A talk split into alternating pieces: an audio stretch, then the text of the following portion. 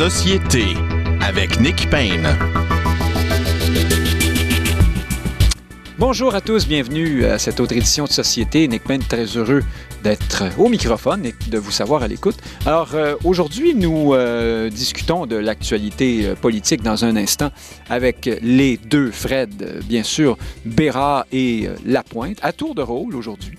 Et tout de suite après, pardon, nous, non, c'est pas la COVID, je vous, je vous le promets, j'espère, enfin, peut-être que j'irai me faire tester après l'émission, mais c'est peut-être aussi le pollen.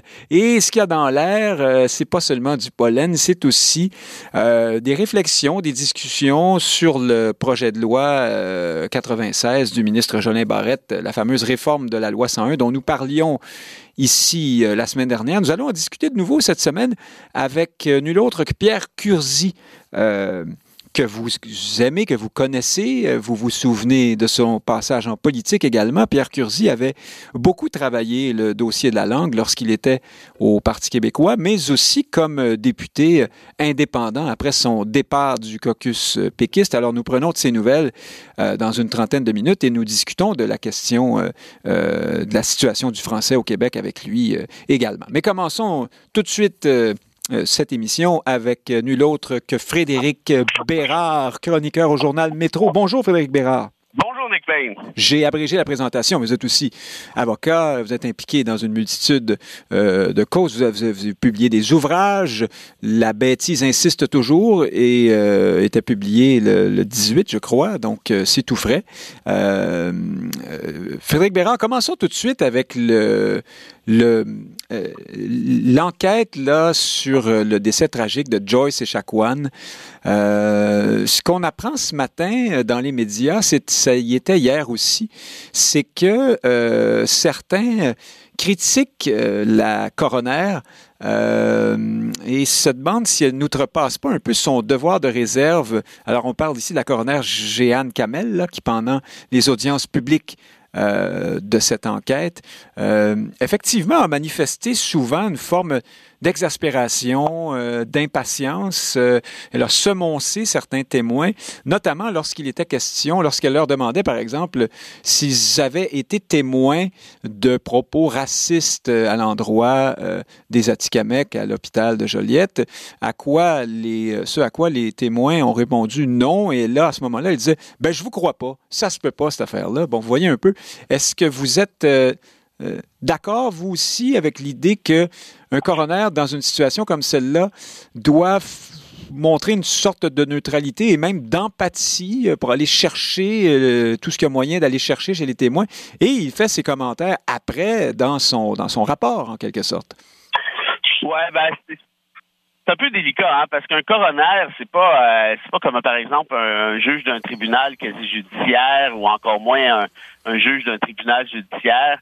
Euh, oui, il y a une certaine euh, impartialité, évidemment, en quelque sorte, mais de l'autre côté, c'est beaucoup plus un enquêteur qu'un juge à proprement parler. Mhm. euh, et donc, de ce fait-là, quand vous êtes enquêteur, ben, vous avez nécessairement plus de latitude, euh pardon, excusez-moi, vous avez un petit peu plus de latitude que justement un juge en question. moi, dans ce cas-ci, quand les gens ont dit, ben non, on n'est pas raciste, ben non, c'était pas raciste, ben non, il n'y a pas de racisme, moi, je, c'est quand même très rare que j'entends des gens dire, ben oui, j'ai été raciste, m'excuse.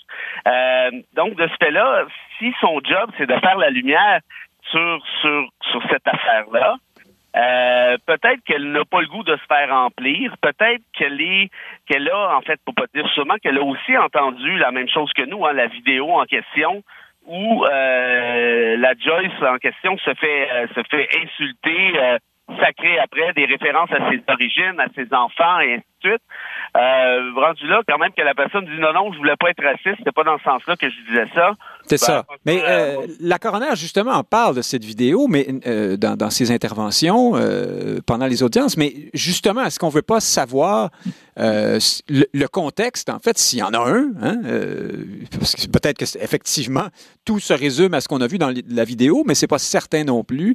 Est-ce qu'il n'y a pas un risque que, dans, du moins dans l'œil et dans les oreilles du public, ce, ce, ces audiences se transforment en une espèce de procès écrit d'avance où il s'agit de trouver les méchants blancs racistes et puis on ferme les livres. Est-ce que on n'échapperait pas une partie du problème? Et en vous disant ça, Frédéric Bérard, je pense à une des témoins qui, elle, a été plus volubile et elle a dit, nous avons effectivement un problème euh, euh, à Joliette et, les deux communautés ont peur l'une de l'autre. Il y a un grand malentendu, il y a la barrière de la, langue aussi. vous voyez, déjà, c'était plus... Euh, on, admettait ici là, une forme de, d'incompréhension ou de mauvais comportement à l'endroit des Autochtones, mais c'était pas binaire oui, oui, nous sommes tous racistes et les Atikamekw sont tous gentils. Pensez-vous que c'est. Euh, ben, est-ce qu'on est, dans le déni, là? Ou, euh? Non, non, mais attendez, là, je pense pas que l'idée de cette enquête-là, de dire ben les Blancs à l'hôpital de Joliette sont racistes et les Atikamekw sont du bon monde. Euh, je pense pas que c'est ça le mandat de la coroner. et, à votre questionnement, je vais répondre par une question. Est-ce que selon vous, Nick Payne, il peut exister un contexte qui justifie le racisme qui cause la mort? Ah non, euh, assurément pas. Mais il peut exister un contexte à, l'histoire précise euh, de Joyce et Chacuan sans que pour autant ce contexte ne justifie euh, ce qui est arrivé en bout de ligne, bien entendu. Ben, J'espère ben, que vous me comprenez là-dessus, mais... Ben, oui, oui, non, non, mais vous, comprenez bien que je vous accuse de rien, c'est plutôt mhm. la, question... Non, non, la question se pose, je ne prends pas ça personnel. Est-ce qu'il peut y avoir un contexte au racisme? Euh, oui, il y, a, des millions de contextes au racisme, des contextes sociologiques, des contextes historiques.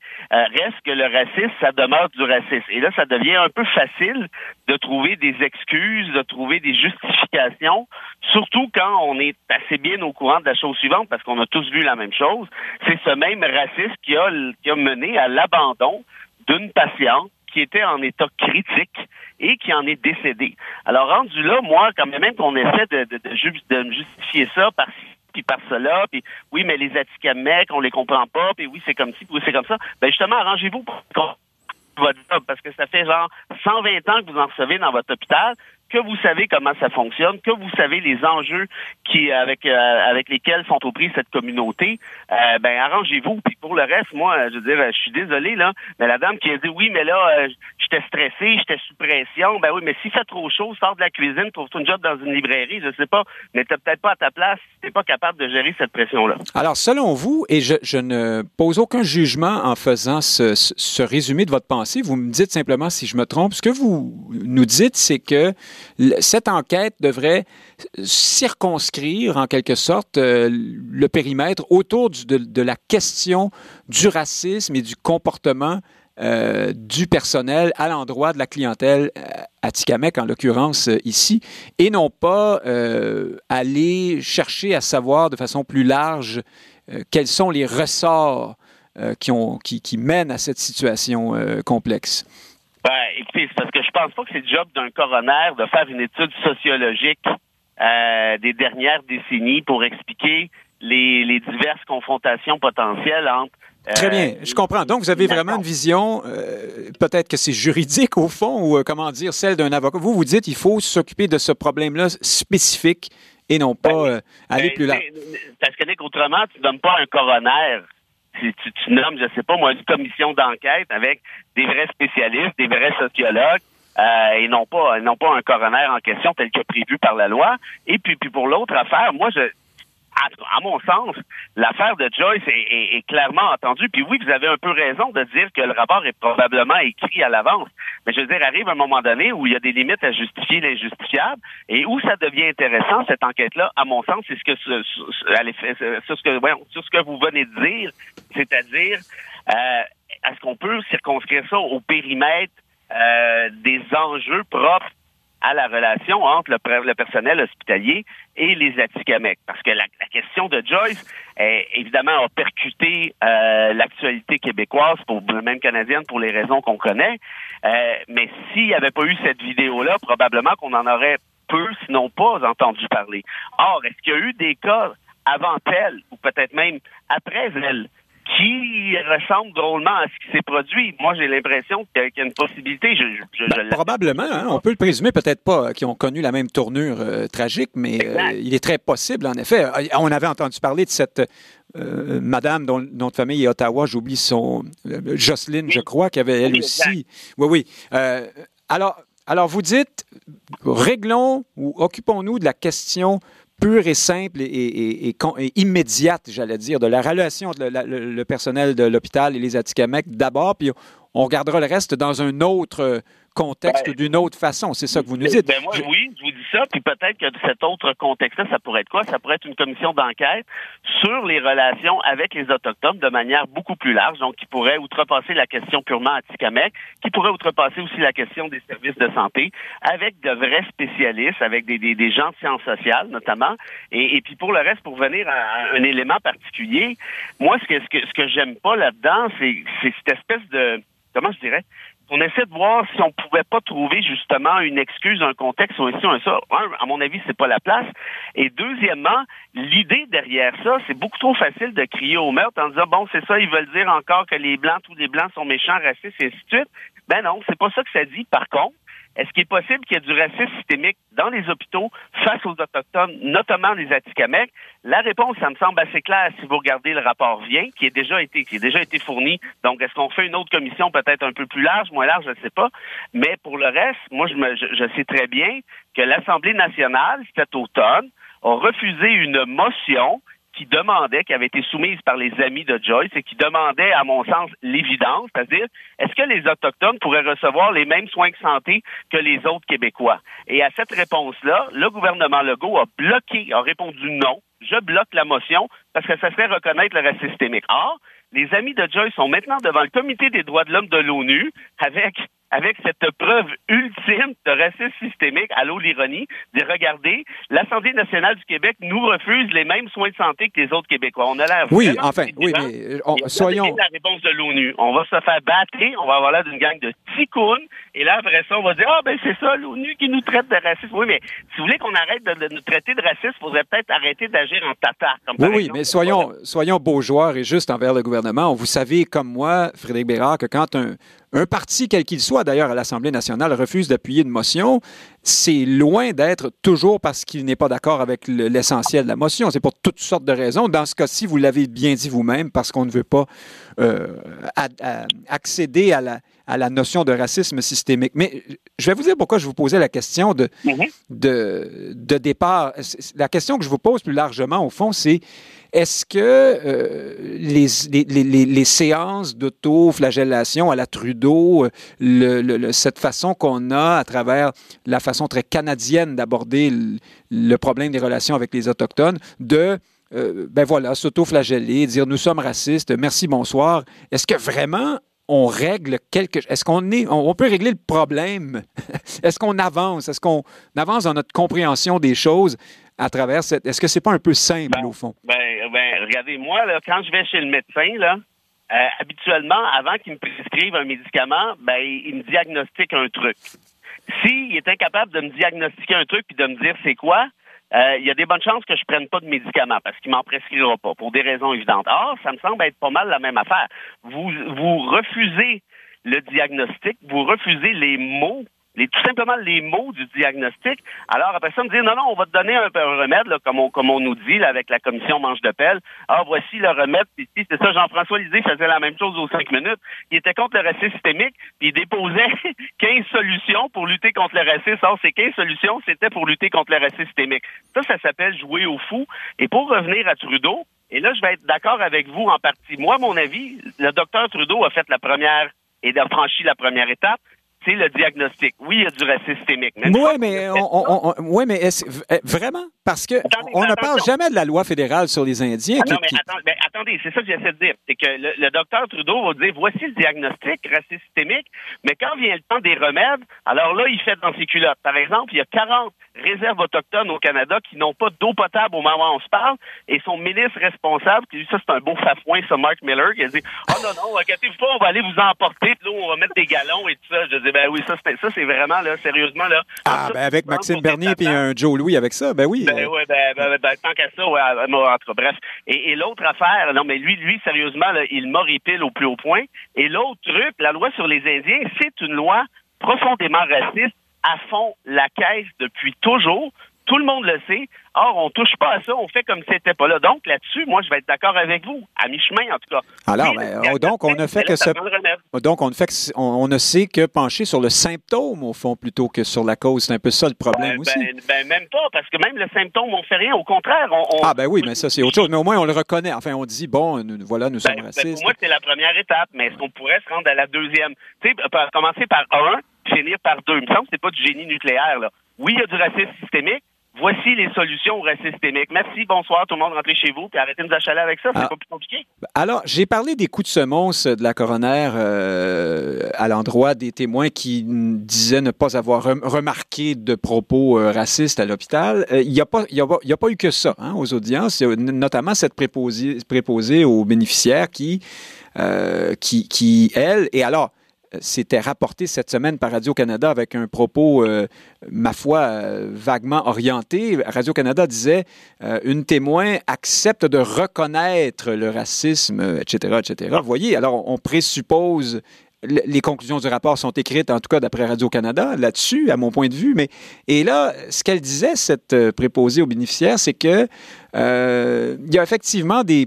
Et alors, ce sont toujours les mots de Radio-Canada, des préjugés euh, et les, préjugés seraient les suivants.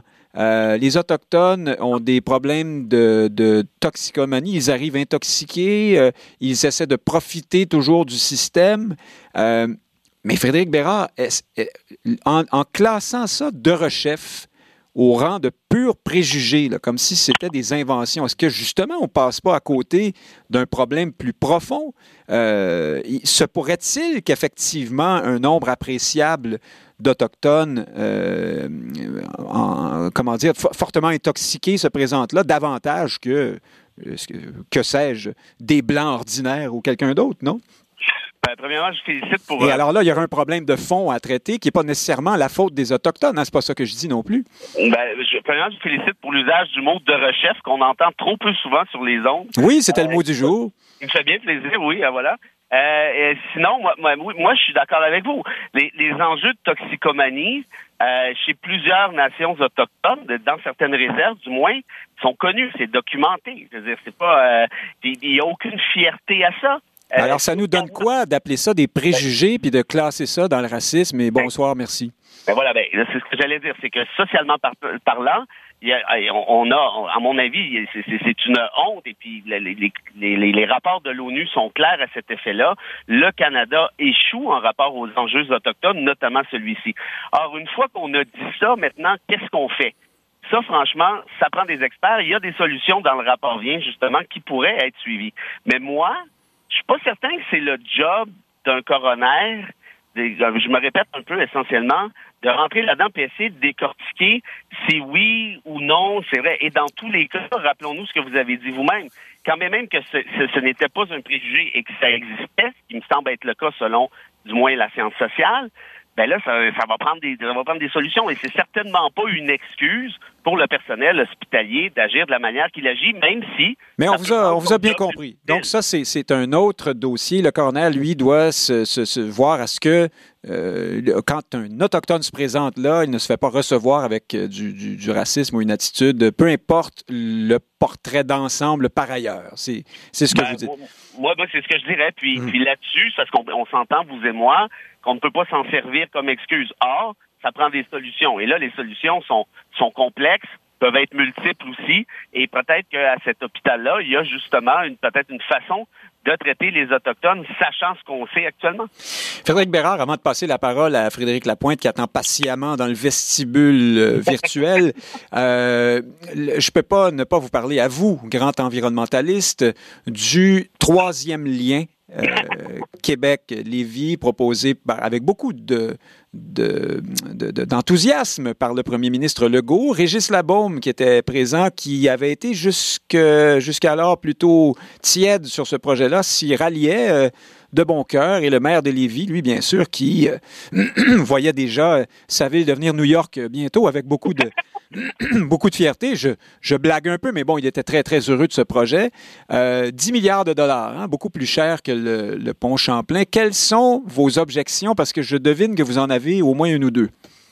Ben, écoutez, euh, premièrement, si vous faites le calcul, c'est 25 000 chars, donc ça fait 370 000 piastres par char. Ça commence à être du gros char. Oui, mais là, ça va augmenter. Là, hein. On présume que le trafic, la, zone va se développer. Euh, oui, bon. bien voilà. Ben, vous venez de répondre à ma première objection.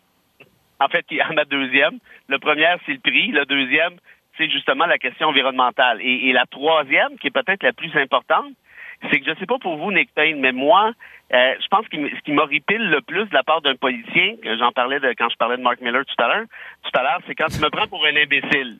Et, et, me faire prendre pour un imbécile, ça veut me faire, ça veut dire, par exemple, me faire expliquer que le troisième lien, c'est excellent pour l'environnement. Oui, en, incorporant ça dans un, projet d'ensemble plus vaste où il y aurait du transport collectif et le reste et le reste. La gauche s'est beaucoup insurgée de, cette manœuvre par le gouvernement Legault. Mais allons, Frédéric Bérard, au cœur du sujet. Est-ce que vous êtes en train d'être euh, en direct aujourd'hui devant nos millions d'auditeurs, un bobo urbain euh, qui euh, ne comprend pas les enjeux de développement de la ville de Québec et qui, par conséquent, poussera des électeurs dans les bras d'Éric Duhem et méritera des nouveaux auditeurs à la radio poubelle. Ben, écoutez, je, vous corrige tout de suite. Celle qu'on appelle la radio poubelle, hein, moi je... Oui, je vous parle actuellement d'un stationnement d'un dépanneur de Sainte-Émilie de l'énergie perdu dans le fin fond de la Euh, et j'ai devant moi une grange avec du sapinage essentiellement. Oui, mais ça, les, bobos voyagent, là, il y en a beaucoup dans les régions. non, mais ça va, vos accusations de bobos, va faire les, les envoyer chez quelqu'un d'autre, peut-être chez la pointe de Rosemont, je ne sais pas, mais pas chez moi. Euh, et pour le reste, moi, je comprends très bien la surenchère de dire non, on ne veut pas les envoyer chez Duhem parce qu'on s'entend que c'est un calcul qui est purement électoraliste. Mais vous voyez, ce qui est, quand même problématique, c'est que pendant la pandémie, moi, j'ai félicité, puis on est plusieurs à le faire, vous aussi, je pense, le gouvernement Legault d'avoir suivi la science, quitte à employer des mesures euh, sanitaires drastiques qui ont été, qui ont déplu, euh, évidemment, une certaine partie de l'électorat. Or, ici, sur la question du troisième lien, c'est tout à fait l'inverse. On se déconnecte à 1000% de la science. On essaie de nous faire croire que c'est bon pour l'environnement, alors qu'on sait bien que c'est franchement tout le contraire et fois mille. Et de ce fait-là, on agit de manière purement électoraliste. Même, il y, a des maires de, ce point-là qui ont dit, nous, on n'a jamais rien demandé. Il y a des terres agricoles qui vont être inondées de, chars et de, centres d'achat très bientôt. On va créer une espèce de, de, truc relativement quétaine. Euh, et là, vous allez me dire, oui, mais bon, à Montréal... Oui, mais à Lévis aussi, on mérite euh, des stationnements avec des Costco, des Walmart, des euh, vous, pouvez, vous pouvez souscrire à cette thèse. C'est tout à fait correct. Moi, ce que je vous dis, c'est que si ce gouvernement était minimalement sérieux lorsqu'il nous parle d'environnement, et, je le crois pas du tout, de toute façon, on en a parlé souvent, ben clairement, il ne souscrirait pas à un projet aussi absurde d'un point de vue environnemental, pour pas dire à d'autres points de vue aussi. Mais pour le reste, là, c'est une opinion. Ils peuvent bien faire ce qu'ils veulent. Électoralement parlant, ils l'ont promis. Ils ont peur de Duhem. Et j'ai su par certains sondages euh, de, de gens bien intéressés, Nick, qu'apparemment que Duhem ferait des gains à Québec, il en ferait peut-être même à Laval au moment où on se parle. Bon. Peut-être que ceci explique cela. Bientôt, ce sera dans le, dans le, dans le, Massachusetts, peut-être. Euh, Frédéric Bérard, merci beaucoup d'avoir été avec nous euh, ce midi, puis à samedi prochain, j'espère bien. C'est un plaisir. Dans, dans un instant, nous passons la rondelle à celui qui comptera peut-être un but, Frédéric Lapointe. À tout de suite.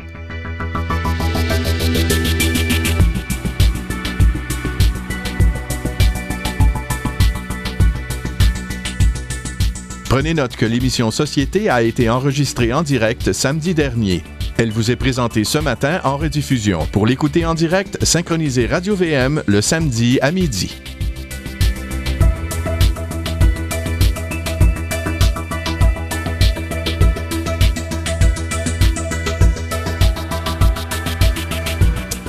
Il est fondateur de la Ligue d'action civique, ancien candidat du Parti québécois dans Maurice Richard. Bonjour, Frédéric Lapointe. Bonjour. Merci d'être avec nous. Dites-moi, euh, Frédéric Lapointe, euh, Justin Trudeau, euh, à la surprise de quelques-uns cette semaine, a reconnu que le gouvernement du Québec, le Québec, pouvait modifier la partie de la Constitution qu'il veut modifier à travers le projet de loi 96 là, pour y inscrire le caractère français euh, du Québec, euh, notamment.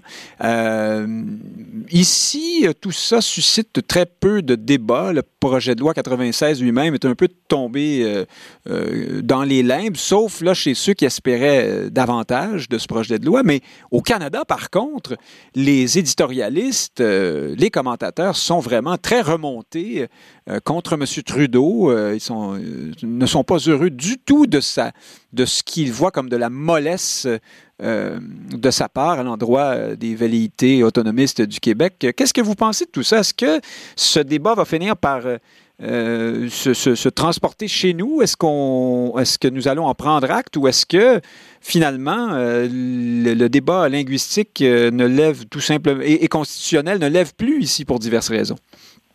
Ben, électoralement, il faut saluer le, génie de la scène politique québécoise, à la fois le, le, travail des différents partis à Québec, constaté euh, le consensus qui s'est installé euh, à l'Assemblée nationale euh, sur cette question. Peut-être que ce consensus, d'ailleurs, tient au fait qu'on ne pose pas des questions plus existentielles. Hein. Quand on est à quelques années d'un référendum sur l'indépendance, que des gens qui sont pour, qui sont contre, les gens sont retranchés, ben forcément, toute question qui survient dans, sur la scène politique devient elle aussi polarisée. En ce moment, il nous ne sommes pas à la veille d'un référendum sur l'indépendance du Québec, donc tous les partenaires, tous les joueurs de la scène politique peuvent plus facilement euh, établir un consensus, au Québec du moins. Le débat est, dépassionné en quelque sorte, oui. C'est ça ça, ça, ça, ça, rafraîchit l'atmosphère, mais euh, donc il y a un peu moins de, de, coups de gueule. Euh, c'est la même chose à Ottawa. Ottawa ne fait pas face avec cette, cette proposition ou à travers l'agenda politique québécois à une menace euh, existentielle. Euh, ce qui fait que c'est d'autres aspects qui prennent le devant de la scène, des calculs électoraux euh, un peu un peu basiques. Hein. On sait que le gouvernement est minoritaire à Ottawa. Il y a une élection fédérale bientôt et ils sont tous soumis à la concurrence du bloc québécois, ce qui les oblige, dans un contexte où il n'y a pas de polarisation, à viser à viser le centre, à être au diapason avec la majorité de la population québécoise. Et tout ça crée des orphelins politiques. Oui, en effet, ce qui reste de néo-rhodésiens, d'orangistes ou d'anglophones ultra-fédéralistes au Québec, euh, ceux qui sont très, très militants pour l'intégralité euh, des droits des anglophones au Québec. Mais en ce moment, c'est un peu des, ce sont un peu des orphelins politiques. Euh, il reste à voir si les éditoriaux présents dans le reste du Canada, eux ne sont pas soumis à la concurrence euh, du Bloc québécois, c'est le moins qu'on peut dire, ben, peut-être effectivement que ces éditoriaux sont le début d'un cri de ralliement euh, qui provoquera un peu euh, un peu d'agitation, y compris au Québec. Mais comment se fait-il qu'au Canada, on soit si remonté alors que, si je reprends votre grille d'analyse, il n'y a pas de, d'enjeux, de craintes, de peurs, de difficultés euh, liées à l'unité canadienne euh, pour le moment. Les péquistes sont très, très... Le Parti québécois est exsangue, pour reprendre les mots de euh, Pierre Curzi, qui sera avec nous dans quelques instants. alors, et donc, encore moins la possibilité du référendum est-elle très, très vivante? comment se fait-il qu'on soit si remonté dans ce cas-là au Canada?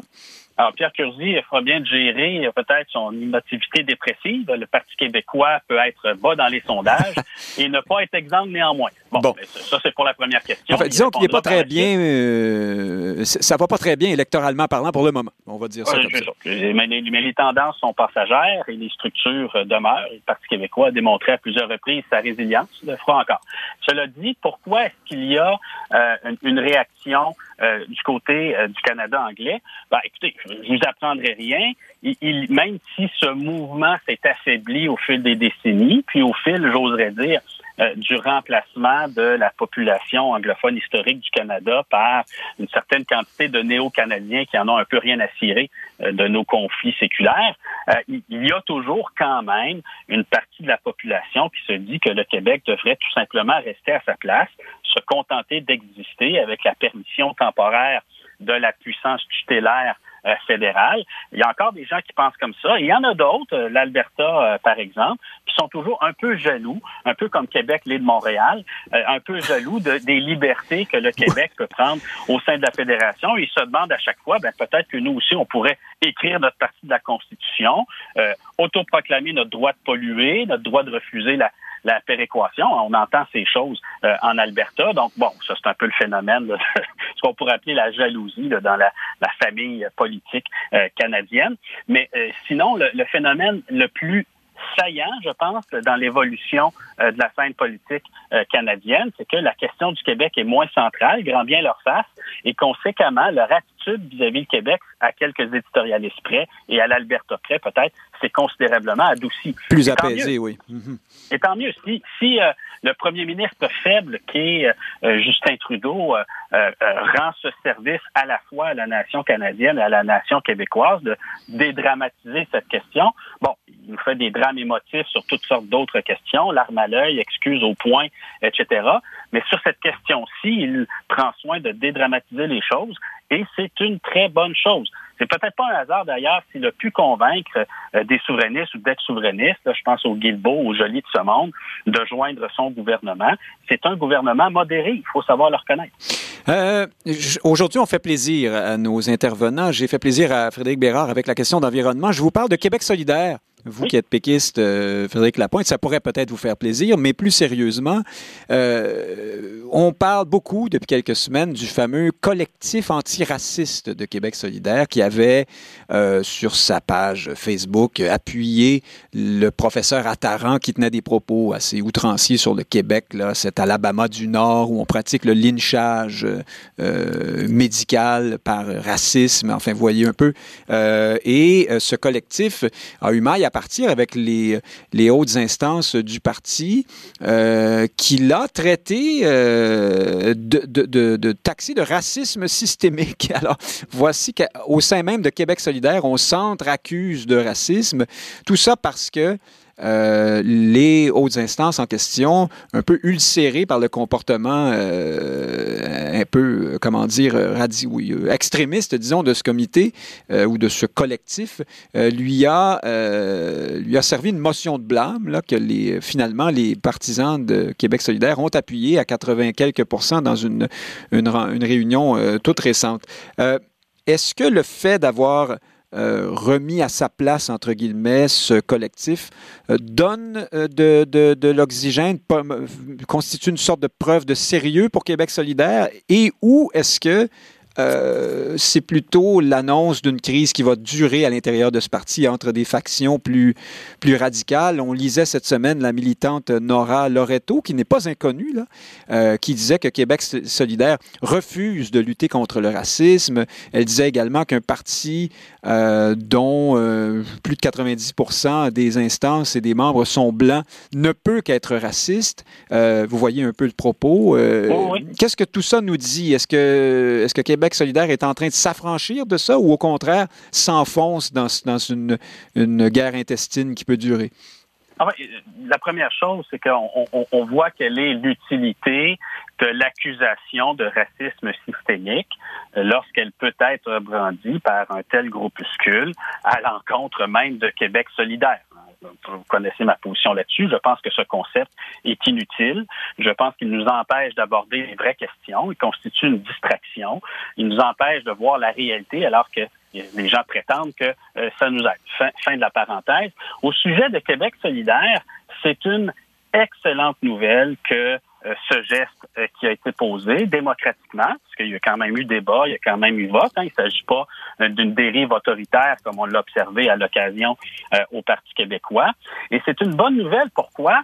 Parce que ça démontre deux choses. Ça démontre d'abord que Québec solidaire est sérieux dans sa volonté de conquérir une, portion suffisante de l'électorat pour exercer le pouvoir. Ils ont un programme politique que je ne partage pas entièrement, euh, mais ils ont un programme politique qui a pour vocation d'être euh, euh, transcrit dans, l'action gouvernementale. Ils ont envie du pouvoir, c'est manifeste. Mais ça a surtout l'utilité suivante, c'est que une portion grandissante de la population québécoise, au fond, masque leur sentiment anti-québécois sous le couvert de la lutte au racisme. Et le, le, collectif euh, anticolonial ou décolonial est l'illustration parfaite de ça. Oui, j'avais pas donné le titre complet. Hein. C'est le collectif euh, euh, décolonial antiraciste ou, ou l'inverse, là, peu importe.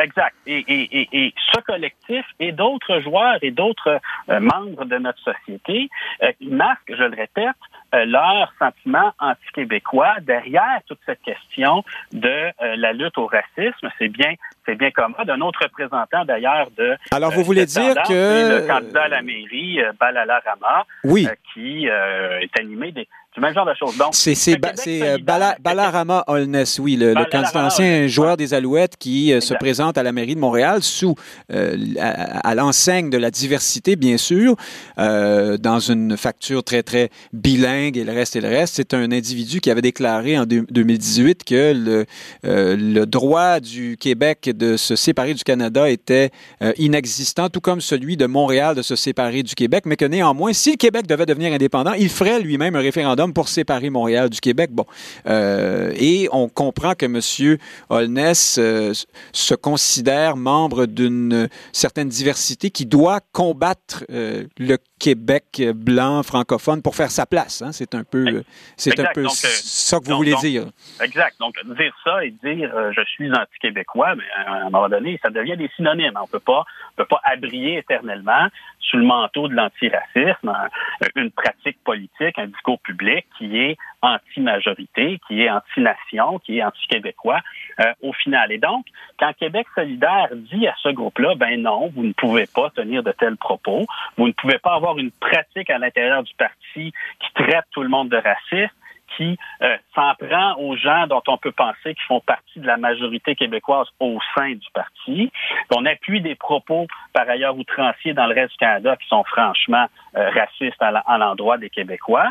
Et donc, malheureusement, ce collectif accrédite les thèses à l'effet qu'il y aurait euh, un racisme à l'intention de la nation québécoise et que Québec solidaire, donc, s'en distingue, disent ce n'est pas nous, nous n'adhérons pas à ça ben, ça envoie le message à ceux qui, encore aujourd'hui à Montréal, par exemple, sont assis sur la clôture. Ils entendent ces discours-là. Euh, par ailleurs, je ne retrouve pas de, contradicteurs parce que, euh, écoutez, personne ne veut se faire accuser de racisme en contradisant euh, même les propos les plus outranciers là, qui sont tenus sur la scène publique. Et donc, ces gens-là qui sont assis sur la clôture, mais ben là, ils vont se dire, ben, si Québec solidaire trouve ces gens un peu trop anti-québécois ou un, peu trop euh, radicaux ou mal élevés pour ce qui est des pratiques politiques, ben peut-être finalement euh, c'est Québec soldat qu'on devrait suivre et non pas et non pas ces excités du bocal. Oui, mais euh, certains vous répondront. Un intéressant sur sur l'évolution de la pensée politique de plusieurs Montréalais. Mais certains vous répondront que Québec solidaire n'a que euh, adressé un blâme pour certaines pratiques euh, abusives à ce, collectif, sans toutefois le dissoudre ou lui interdire de, faire son travail, contrairement à ce qu'on a fait, par exemple, toujours à Québec solidaire, avec le collectif en faveur de la laïcité là, et des positions Bouchard-Taylor. Celui-là, on lui a euh, fermé le clapet complètement, on l'a dissous. Hein. Donc, euh, on pourrait vous dire, ben, vous voyez, euh, Québec solidaire garde un préjugé favorable à l'endroit de cette forme-là d'antiracisme décolonial, que sais-je encore? Oui, bon, ben, je pense, qu'ils ont, ont voulu éviter de... D'abord, il fallait qu'ils réussissent leur coup. Hein, si, la sanction était trop sévère, il prenait le risque que la sanction ne fonctionne pas. Ne soit pas adoptée par les membres. Ne soit pas adoptée par les membres. Et ça, ça aurait été gravissime parce que ça aurait, normalisé, ça aurait consacré une légitimité à tous ces discours un peu, euh, un peu asociaux, un peu dangereux euh, qui sont tenus par ce groupuscule. Donc, il fallait réussir et ils ont réussi. Alors, que, la sanction soit moindre que celle de l'autre comité, c'est pas tellement important. L'important, c'est la symbolique de la chose. L'important, c'est le message. Et je pense qu'il a été très bien entendu. D'ailleurs, euh, à, écouter ceux qui sont partisans de ce discours sans plaindre, il faut croire qu'ils ont touché leur cible. En 10 secondes, Frédéric Lapointe, euh, Gabriel Nadeau-Dubois succède à Manon Massé comme candidat premier ministre pour Québec solidaire. Est-ce que c'est est-ce que c'est une bonne idée? Est-il, je ne sais pas, trop jeune ou est-ce que c'est la relève? Comment vous voyez ça? Bon, écoutez, Québec solidaire ne gouvernera pas le Québec avant une quinzaine d'années, donc euh, il a le temps d'avoir un âge respectable avant d'occuper peut-être, qui sait, euh, la fonction de premier ministre. Ah, ben voilà, voilà une belle, façon de résumer les choses. À samedi prochain, j'espère bien, euh, Frédéric Lapointe. Merci. Dans un instant, chers auditeurs, Pierre Curzi nous parle de la situation du français au Québec.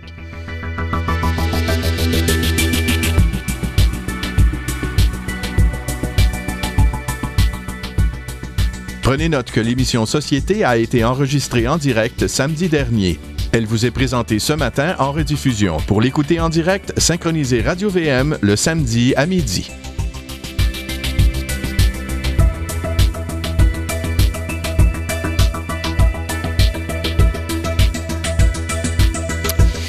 Alors, vous, l'aimez, vous le connaissez, d'abord à cause de sa carrière euh, d'acteur qu'on suit depuis, euh, ma foi, les années 70. Pierre Curzi apparaît dans de nombreuses euh, productions québécoises depuis cette époque, mais vous l'avez aussi vu euh, s'impliquer en politique éventuellement, mais d'abord comme président de l'Union des artistes, et puis il a été donc député de Bordua pour le Parti québécois avant de quitter le caucus péquiste et de siéger comme indépendant. Il s'est beaucoup intéressé pendant cette période au dossier de, de la langue. Il était peut-être, euh, c'est ce qu'il nous dira peut-être dans un instant, un peu en avance sur son temps. Pierre Curzi était à l'époque inquiet, préoccupé de ce qu'il voyait comme un, glissement déjà pour le français, mais son parti à l'époque semblait moins, comment dire, motivé euh, que lui euh, pour s'occuper de, de, ce dossier. Rejoignons-le tout de suite. Bonjour Pierre Curzi. Merci d'être avec nous. Euh, je, je, rappelle que vous avez aussi, vous étiez notamment dans le plus récent film de Denis Arcand. Vous avez partagé l'affiche avec Marie-Pierre Morin, mais vous avez survécu. Alors, euh...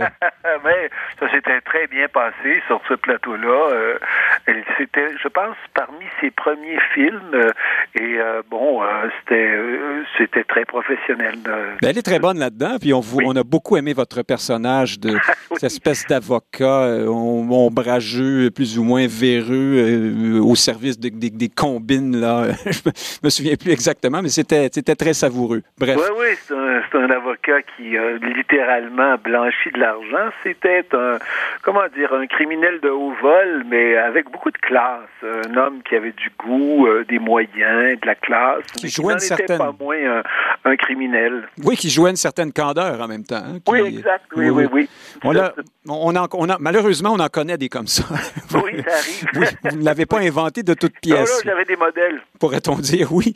Alors, vous avez publié euh, dans Le Devoir, c'était euh, le, le, le, 20 mai, la date du référendum de 1980. Je ne sais pas si vous avez choisi délibérément cette date, mais euh, et, le, texte est affublé du titre Morituri te saluten. Et alors ça, c'est en latin, ça veut dire ceux qui vont mourir te saluent, les gladiateurs euh, prononçait cette phrase euh, avant de se lancer dans, dans l'arène. Oui. Euh, c'est un titre assez, ma foi, euh, comment dire, sinon catastrophiste. En tout cas, ça donne une idée de votre, votre état d'esprit, ben, parce que vous parlez du peut... français, sans doute. Oui, c'est ça. Il y, avait, il y avait de l'ironie dans mon titre, parce que faire un titre en latin, c'était quand même un peu comme un, un, petit peu une provocation. Mais quand je parle de ceux qui vont mourir te saluent, dans le fond, dans ma tête, en tout cas, c'est plus que les gladiateurs, quand ils entraient dans l'arène, allaient faire un combat. Et ce combat, ils allaient soit le gagner, soit le perdre. Et pour la langue, moi, je pense qu'on est dans une situation de d'être entré dans l'arène il y a déjà un certain temps. Et c'est un combat à finir. Ceci dit, il sera pas aussi euh, bref que, que, que, un combat entre un gladiateur et un lion, mais euh, c'est néanmoins un combat euh, vital. Est-ce que c'est pas ça le problème au fond? Vous venez de, dire une chose fort intéressante. C'est la longueur du temps. En fait, c'est une espèce d'explosion qui se déroule ou d'implosion. Euh, si tant est qu'on qu pense que le français est en train de, perdre du terrain de façon très significative au Québec, euh, ça n'arrive pas comme un comme en, en, une fraction de seconde. C'est un peu comme les grenouilles là, qui restent dans l'eau jusqu'à ce qu'elles bouent. Est-ce qu'elles bouillent? Est-ce qu'on est, d'après vous, dans une situation similaire? On ne, on ne mesure pas correctement l'ampleur du problème parce que c'est trop progressif? Oui, ben c'est un des problèmes avec les avec les, les langues, je dirais, la nôtre dans cette situation particulière d'une langue très très minoritaire dans un continent nord-américain euh, essentiellement anglophone, si on exclut le Mexique, donc euh, les États-Unis et le Canada. Donc, euh, pour maintenir une langue minoritaire dans un contexte aussi majoritaire, il faut que ce soit un combat de tous les instants. Et on néglige souvent le fait que quand on regarde les chiffres, ça peut être trompeur parce qu'on dit ah il y a une diminution de euh, 3 ou 5 Ça semble ridicule, ça semble rien, mais quand on étudie avec euh, sérieux ces questions-là, euh, on se rend compte que c'est le signe d'un déclin inévitable. Et que si rien n'est fait pour euh, littéralement renverser la situation. Donc, d'un déclin, on passe vers une progression. Alors, inéluctablement, tôt ou tard, euh, ce qui est minoritaire va finir par être vaincu par ce qui est majoritaire. Puis je dis ça là, euh, c'est pour ça que on peut apparaître les gens qui parlent la langue comme des pessimistes et puis tu d'écrire tout en noir, mais c'est pas vraiment ça. C'est juste dire aux gens, écoutez que vous le vouliez ou non, vous êtes en train de faire un choix, un choix qui va avoir des conséquences que vous connaîtrez peut-être même pas dans votre vie, mais à long terme, ce choix-là va inévitablement aboutir soit à un déclin et à une marginalisation de la langue, comme on a vu arriver, je sais pas moi, en Nouvelle-Orléans ou euh, dans d'autres pays, dans d'autres langues, ou on va maintenir euh, euh, des gains, une progression de la langue, puis à ce moment-là, cet État exigera toujours un combat, mais pourrait être longtemps euh, stable. Oui, vous, vous terminez d'ailleurs votre texte en disant, en parlant d'un constat personnel sans amertume. Donc, vous, vous, tenez à ce qu'on comprenne que vous n'êtes pas dans une espèce d'élan du cœur, mais plutôt dans un dans, dans une analyse se voulant objective, si on veut. Oui, oui, c'est le point de vue que je défends parce que les gens, je peux comprendre toutes les mauvaises raisons qu'on a pour pouvoir euh, vouloir être bilingue, puis toutes les bonnes raisons qu'on a de vouloir être bilingue. Moi-même, je suis bilingue, euh, ben, comme vous, Nick, euh, mm-hmm. on, on maîtrise l'anglais, puis c'est une richesse, mais laisser une langue commune ne pas être une seule langue commune, c'est prendre un grand, grand risque collectivement, et on le voit parce que la langue, elle est euh, surtout porteuse de ce qu'on appelle une culture. Puis une culture, c'est pas juste les films puis les livres, c'est un ensemble de comportements, une histoire, euh, bon, une connaissance. Et si la langue euh, devient n'est pas partagée, alors tôt ou tard la culture sera pas trop partagée. Et au fond de la culture, il y a la définition d'une identité. Et donc c'est ça le, le, déclin. Il n'est pas juste que tout d'un coup on va moins parler français à Montréal, c'est déjà le cas. Alors la langue, oui, comme témoin d'une d'une existence nationale au fond, c'est ce que vous dites. Et, ça, c'est c'est pas euh, évidemment pour bien des gens. Euh, mais tu sais, par exemple, prenons des exemples concrets. Euh, si on est en Allemagne, si par exemple on laisse l'anglais, l'anglais est très fort en Allemagne, j'imagine. Mm-hmm connais pas, je suis pas allé en... C'est un des pays que je connais peut-être le moins, mais je sais que maintenant, les... en Allemagne, on exige de ceux qui vont y travailler, qui immigrent, qu'ils connaissent l'allemand. Dieu sait que c'est pas une langue facile, pas plus facile que le français. Mais imaginons qu'on ne le fasse pas et que une langue ou, ou l'autre. Euh, dans le cas de l'Allemagne, ça pourrait être la, la langue turque parce que y a une très forte immigration turque, je pense. Mhm. euh, devienne une langue euh, courante, commune, ben là, tout le monde va se dire, voyons, ça n'a pas de sens, ça n'a pas de sens. L'Allemagne, l'Allemagne doit parler l'allemand, comme la France doit parler le français, comme parce que c'est la cohésion sociale qui est liée à l'usage d'une langue commune. Voilà. Alors, on comprend évidemment que vous avez écrit ce texte pour dire que le, projet de loi 96 du ministre Genet Barrette est vastement insuffisant pour euh, justement renverser la vapeur plus que juste peut-être rendre la chute plus confortable. Euh, vous nous apprenez une chose, en tout cas, moi j'ai appris quelque chose dans ce bout de phrase. Vous dites, si euh, là, vous parlez du moment où vous avez, euh, quitté le Parti québécois. Vous dites si le Parti québécois avait euh, avancé le plan d'urgence qu'il vient de dévoiler à propos de la langue, hein, vous dites je n'aurais pas démissionné du parti.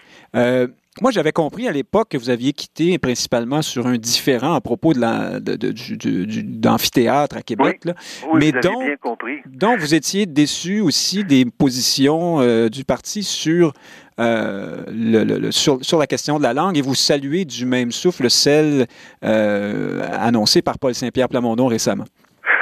Ben, c'est-à-dire que quand on a démissionné, clairement, le motif qui a été invoqué et très fortement, c'était toute la question de, la construction de, du, du, du, du, contrat qu'on devait entériner, dont on ne connaissait pas la, la teneur et qui faisait que les citoyens de la ville de Québec étaient responsables euh, des déficits causés par l'ARENA si il n'y avait pas une autre équipe qui allait à Québec, une équipe professionnelle.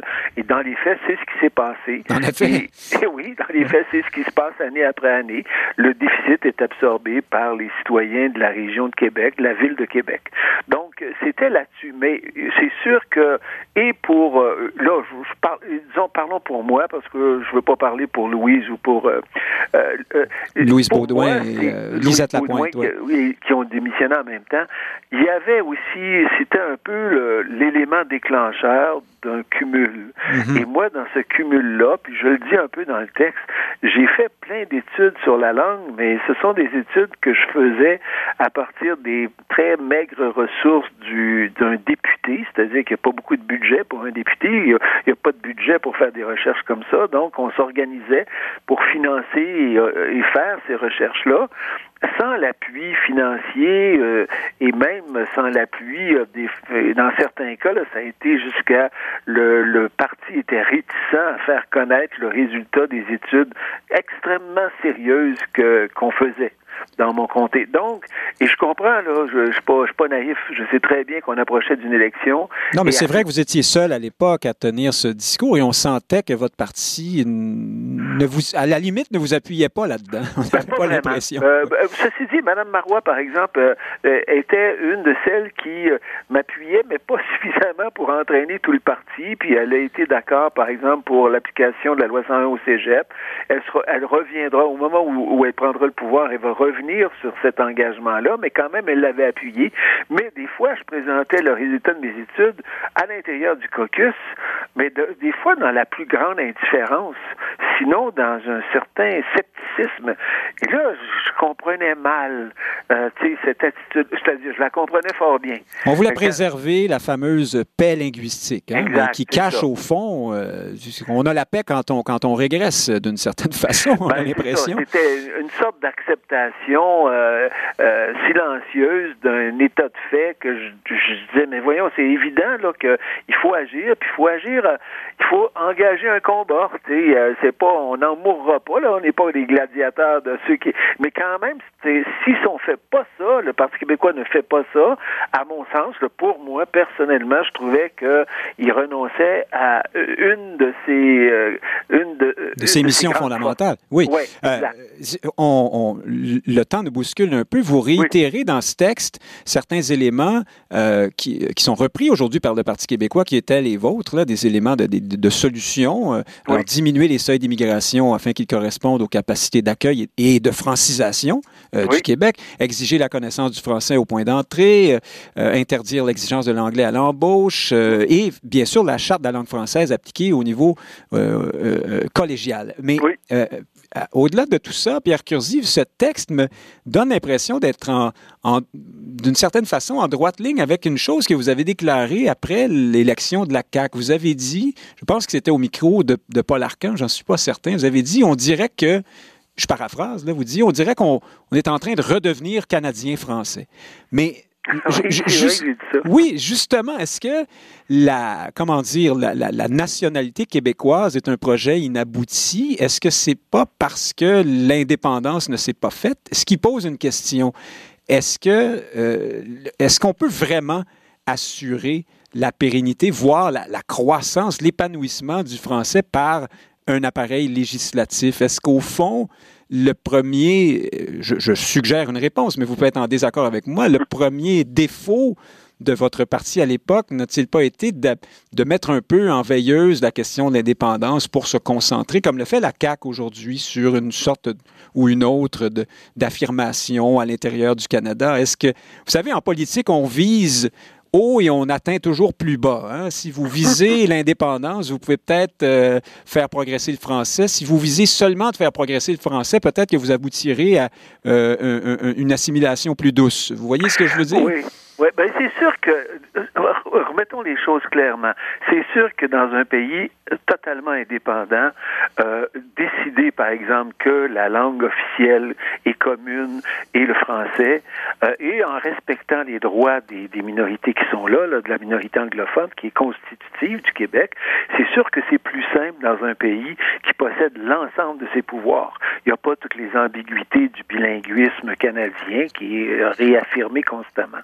Mais en même temps, les gens ont eu l'occasion dans deux référendums de voter sur cette indépendance-là. Ils ne l'ont pas fait quelles que soient les, explications qu'on c'est ça la réalité.